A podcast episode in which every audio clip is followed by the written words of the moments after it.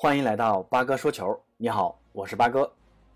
昨天跟大家聊了一下今天晚上将要开打的欧洲杯决赛，意大利对阵英格兰的比赛的赛前看点。那今天咱们就比赛双方做个赛前猜想，给大家做个参考。那八哥也是个业余球迷啊，水平有限，说的不对，请多包涵。那咱们从场地、主帅、战术、阵容、首发预测几个方面简单的说一下。一、场地。那这场比赛呢是在温布利球场举行的，呃，相当于在英格兰的主场，这是我们常说的天时优势。六万英格兰球迷将是他们的第十二人，而且英格兰球迷也是欧洲足坛臭名昭著的足球流氓最多的群体。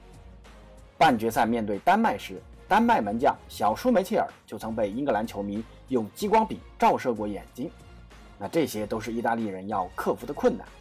不过，相比英格兰人，意大利人有着多次大赛决赛的比赛经验，他们知道如何在关键大赛中保持何种心态，而且双方历史战绩也有不小的优势。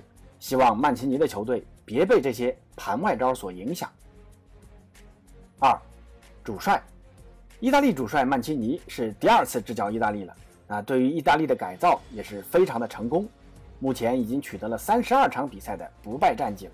这支意大利已经深深地打上了曼奇尼的烙印了，而且曼奇尼在英超的曼城也执教过，对于英格兰的足球非常的了解。相信这场比赛曼奇尼也会有一个更有针对性的调整和布置。而英格兰主帅索斯盖特，其作为主帅的成绩并没有那么值得炫耀的。零六年首次成为主教练，带队米德尔斯堡，当年还降级了，而索斯盖特则直接被解雇了。那随后一三年成为英格兰二十一岁青年队主教练，直至一六年过渡为英格兰临时主帅。他能转正，被英格兰媒体戏称为就是因为听话。本届杯赛，英格兰强大的球员实力、幸运的分组抽签、良好的淘汰赛赛程，都是英格兰能挺进决赛的强大助力。至于主帅嘛，大家见仁见智吧。上场比赛对阵丹麦时，常规时间的调兵遣将其实已经反映问题了，过于保守和阅读比赛的能力都值得商榷。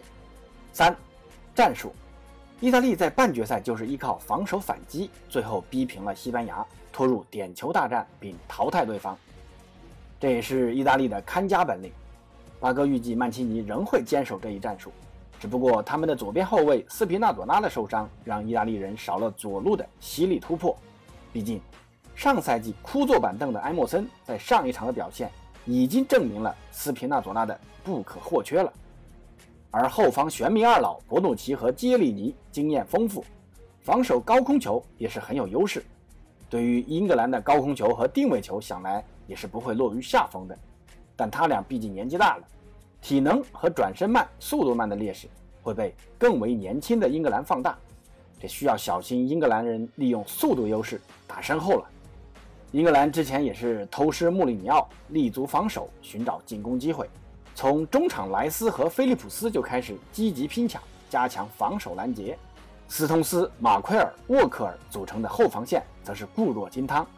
小组赛更是狗得让所有英格兰球迷对他们的表现大失所望。不过，淘汰赛阶段，凯恩和斯特林的出色发挥，让人们对英格兰的表现又大为改观。这场比赛，八哥预计，索斯盖特可能会打之前的四二三幺阵型，不会采用打德国式的三中卫阵型。毕竟，相对德国队的前锋因莫比莱和因西涅和小基耶萨的突破射门能力高出不少。四，首发阵容预测，那意大利预计还是四三三阵型。但可能会相较上一场打西班牙时会有一定的侧重轮换，门将还是唐纳鲁马，后卫托洛伊、博努奇、基耶利尼、迪洛伦佐，中场是巴雷拉、若日尼奥、洛卡特里，前锋线仍是小基耶萨、因莫比莱、因西涅。那看点就在于维拉蒂和贝拉尔迪是否首发了。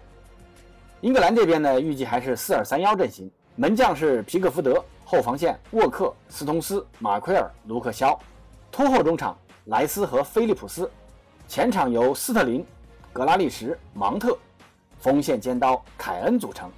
不过，英格兰阵容深度很厚，不排除桑乔、萨卡也会首发。好，咱们结合一下今天的赛前猜想，八哥给个最终冠军的预测吧。